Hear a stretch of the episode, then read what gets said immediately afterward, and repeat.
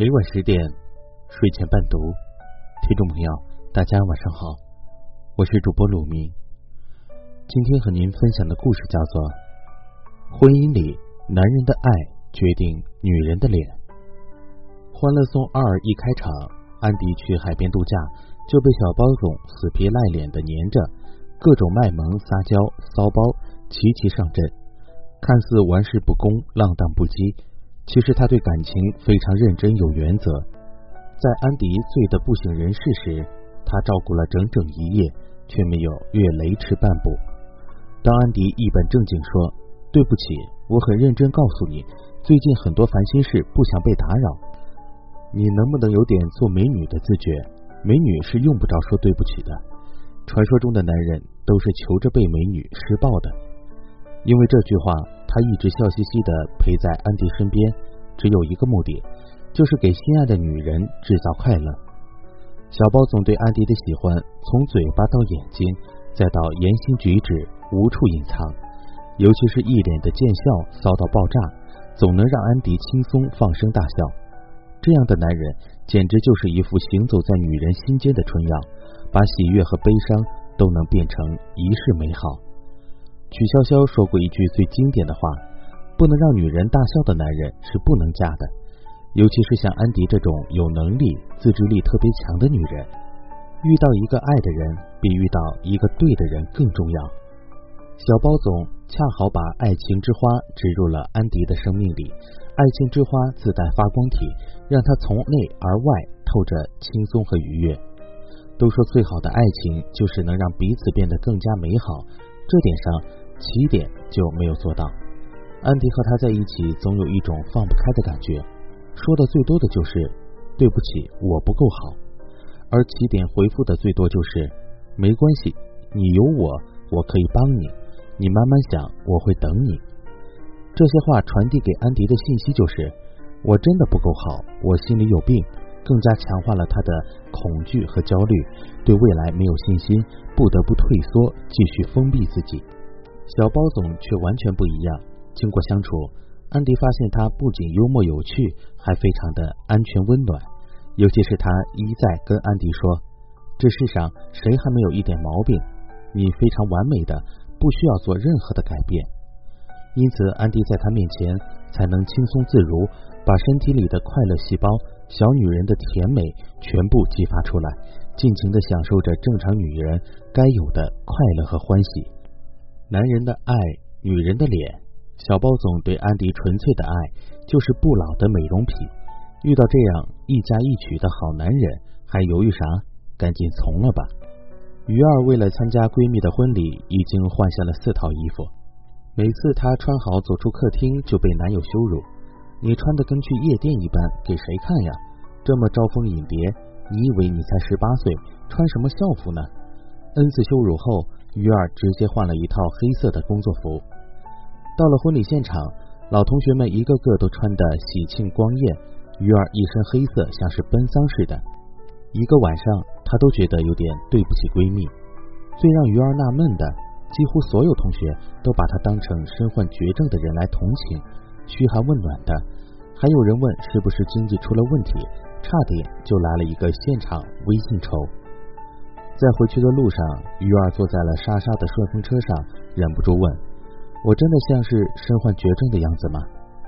莎莎从侧面看了他一眼：“身患绝症是夸张了点，不过印象里你最乐观，而且很快就要当新娘子了。别怪我说话不好听，我在你脸上看不见一点当新娘子的喜悦，仿佛看见了离婚女人的多愁善感。”不止一个人这样说，办公室的李大姐。也说了同样的话。按理说，待嫁的姑娘应该是含苞待放的羞涩美才对，为什么还没有结婚就提前扮演了居委会大妈的角色？为什么自己的面色越来越暗淡无光，越来越丑了呢？回家后，鱼儿一边把那些有青春活力的衣服收进衣柜，一边在找变丑的原因。第二天，果断的退了婚。一个毫无情趣的男人。比较容易沉浸在自己的世界里，无论在外面还是在家里，永远一本正经、严肃，说的话题永远是他大脑里想的，比如怎么赚钱、做生意，完全不管你是否愿意听，更别说观察你的喜怒哀乐。两年前，阿云与才结婚两年的丈夫离婚时，她妈妈死活都不愿意。在她妈妈看来，女婿没有背叛感情，没有沾花惹草，又会赚钱，还很稳重有责任心，完全符合中国最好女婿的条件。也难怪妈妈不同意。这年头，会挣钱又不沾花惹草的男人，都会被丈母娘宠成国宝的。阿云坚持离婚，理由很简单：结婚两年，自己明显变得苍老憔悴，皮肤暗黄。按理说，他们的物质条件优越，几乎没有争吵，又没有孩子，没有理由不开心啊。原因很简单，她老公满脑子都是赚钱、投资、吃饭、睡觉。走路只有这三样。阿云也抱怨过，无论她如何的喋喋不休，她老公只会两个字：“嗯，好。”他感觉自己和一个机器人在一起，可怕到渗人。只有婚姻里的女人才知道，再多的物质也惨不过枕边人的冷漠无情、不理不问，甚至不允许老婆有喜怒哀乐。那生活还有什么意思呢？离婚后不到一年的阿云又闪电结婚了。他妈妈觉得这个男人总是油嘴滑舌、不成熟，一心惦记着前女婿，一味的反对。可是阿云坚持先斩后奏，生米煮成熟饭，由不得老娘不同意。结婚时怀孕四个月的阿云都快穿不下婚纱了，可是气色红润，一脸无法隐藏的幸福甜蜜。现在女儿三岁，一家三口幸福的无话可说。阿云就是被男人的有趣吸引，两个人在一个公司上班。有一次同事的饭局，有人调侃他：“如果你女朋友和你妈落水了，你先救谁？”男孩笑着对阿云说：“假如我的女朋友是你，我一定先救我妈，因为我特别想给你人工呼吸。”因此擦出了火花。两人在一起后，他总是被他逗得开怀大笑。在他的宠爱下，他秒变弱不禁风的少女。一起买东西，无论多少，他全部自己提，还要空出手来牵着他，生怕松手了他就跟别人跑了。一起做饭，他永远是嫌他碍手碍脚，只允许他负责帮他擦汗、喂水给他喝。他怕冷，他总会一上床就把他冰凉的双脚窝在胸前。阿云现在的生活虽然没有第一段婚姻那么富裕，但是小日子却热气沸腾的。有滋有味。检验一个女人婚后是否幸福，最好的方式就是看她的相貌。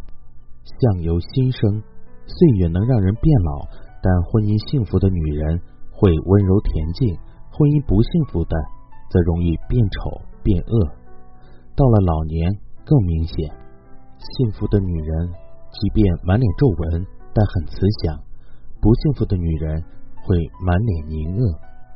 男人的爱。决定了女人的脸。当你从镜子里看到越来越好的自己，说明你幸福的不要不要的。记得，不能让你笑的男人一定不要着急嫁，他会让你越来越丑，暗淡无光。男人的爱，女人的脸，有趣而专一的男人才是女人一生的美容品。不仅越活越美丽，哪怕七老八十，还能拥抱少女的童真。好了，听众朋友，今天的故事就和您分享到这儿，感谢您的收听，晚安，好梦。